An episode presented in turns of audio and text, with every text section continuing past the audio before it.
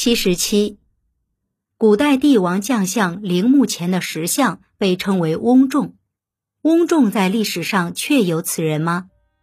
在六朝古都南京，一条从紫金山通往明孝陵的必经之路叫翁仲路，路上屹立着四对石像，文臣武将各两对，文臣庄严肃穆，武将则威严肃杀，象征着帝王死后在阴间的文治武功。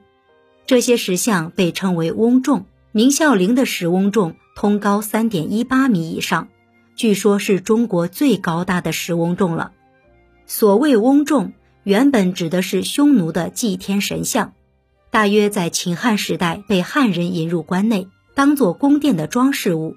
初为铜制，号曰金人、铜人、金笛、长笛、匣笛，但后来却成为陵墓前面。及神道两侧的文武官员石像，司马真的索引就说：“各重千担，坐高两丈，号曰翁仲。”传说翁仲历史上确有其人，原是秦始皇时的一名大力士，名阮翁仲。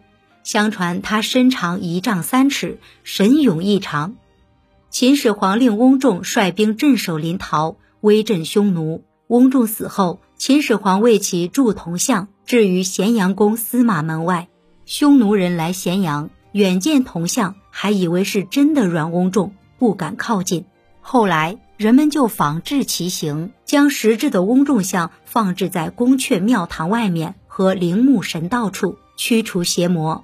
翁仲也就成为中国两千年来上层社会墓葬及祭祀活动中重要的组成部分。您刚才收听的是《文化精华下中华文化十万个为什么》，同名图书由中华书局出版，演播陆德金。